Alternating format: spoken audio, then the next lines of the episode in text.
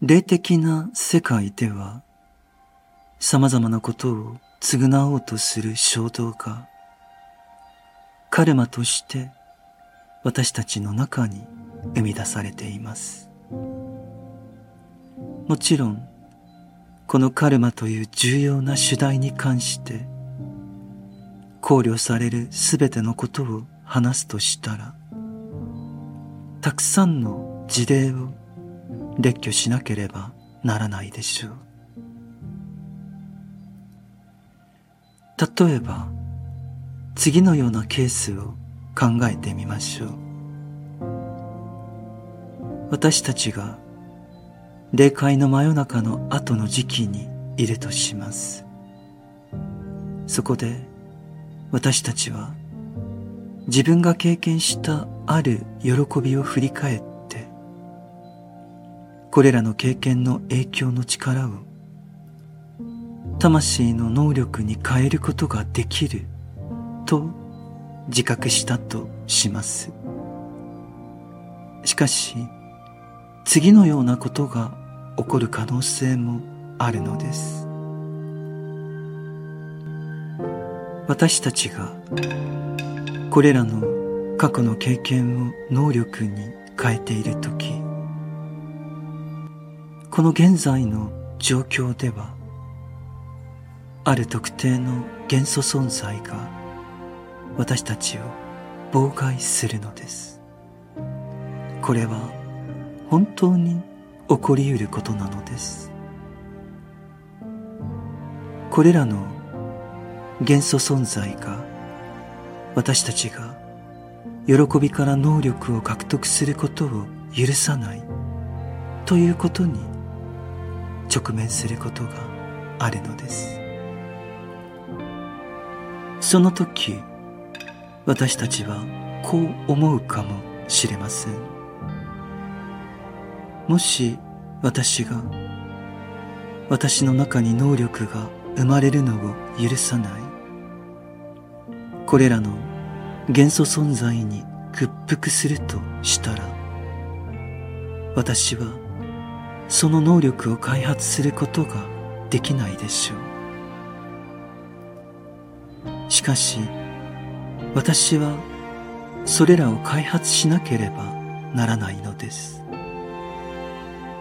この能力があれば次の天世で特定の人々に奉仕することができると分かっているからです。このような場合、原則として私たちはその能力を身につけることにするのです。しかし、それによって私たちの周りにいる元素存在を傷つけることになるのです。ある意味で、この存在は私たちに攻撃されていると感じるのです。私たちがこのような能力を身につけると、そのことによって、この存在は自分たちの生命が暗くなったと、まるで自分たちの知恵から何かが奪われたとそう感じるのですその結果私たちが地上に生まれ変わるとき一人または複数の人間がこれらの元素的存在に憑依され私たちに対して特に敵対的な意図を持っていることに気がつくのです。このことが私たち人間の経験をどれほど深く洞察することを可能にし、人間の人生を理解することをどれだけ深く教えてくれるのか。そして物理的なこの肉体において正しく振る舞うための正しい本能を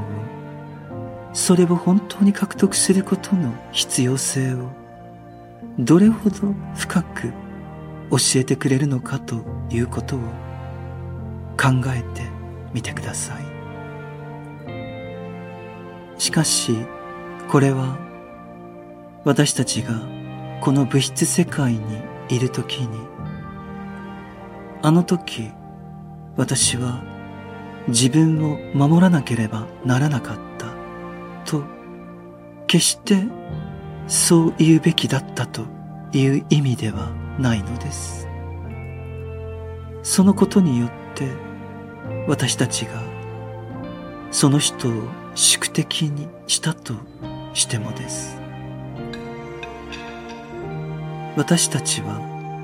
ここで降伏するのがいいのかもしれません。譲歩することがいい場合が生じるのかもしれません。しかしその一方でもし私たちが譲歩した場合一人または別の誰かを介して行動する。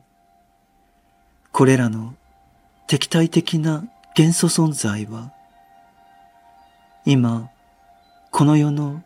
物理的な世界で行っていることを通して、私たちの霊界での選択において受けた損失のための十分な保証を、もしくはそれ以上の保証を求めてくることが起こるかもしれないのです。その結果、死と再生の間の霊界での時間の流れの中で、再びこのことに対応する時期に入った時、私たちはこの元素存在から自分を救うことができなくなり、この敵対する元素存在は私たちのある種の能力に致命的な打撃を与えることになるのです。私たちが世界について真の洞察を得るとき世界はますます複雑になります。しかしこのことを空想的な施策と思うことはできないのです。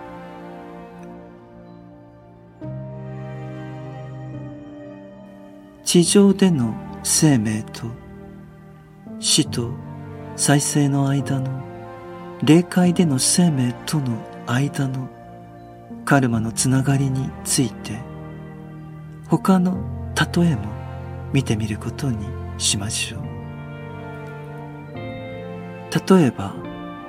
ある人が病気によって早く死んでしまったとしましょう。その人は普通に寿命を全うし、いわば霊界という時間の世界の中に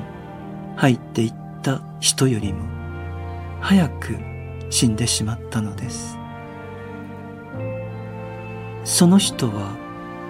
病気で早く死んでしまいましたしかし普通の人生の長さを歩んでいたとすれば使い果たしたであろうある種の力がその人の中には残っているのですその人はもし早く死んでいなかったとすれば自分の中に予備として残っているこれらの力を使い切ったことでしょう。そしてその人の死後の生命を調べてみると、霊的能力者はこれらの力がその人の意志と感情の力に加わり、それを強化していることを発見するのです。そのような人は霊界の真夜中の時間になる前に、これらの力によって自分に蓄積されたものを利用する立場にあるのです。つまり、早く死ななかった場合よりも、強い意志と人格を持った人間として、地上生活に入ることになるのです。しかし、これを決定するのは以前のカルマであり、当然ながら人為的に早死にさせることによって、今述べたようなことが得られると考えるのは最大に愚かなことなのです。人為的に早死にをもたらすとどうなるかはそれを説明する必要がある限り。新知学という著書に記載されています。そこにはある人が事故によって早死にした場合についても言及されています。仮に事故によってこの物理的な世界の経験から早く引き離された時その人の力はそもそも老年期に達するまでの十分なものがあったのでありそこに残された力の余剰は霊界の真夜中の時間が経過した時にその人の知的能力を強化するために使用されることが可能となるのです。投資能力によれば偉大な発明家はしばしば前世で自己死の経験を持つ人たちであることがわかるのです。もし私たちがこのようなことを本当に理解し調査したいのであれば霊的な世界における生命の立場はこの物理的な世界におけるものとは全く異なることを認識しなければならないのです。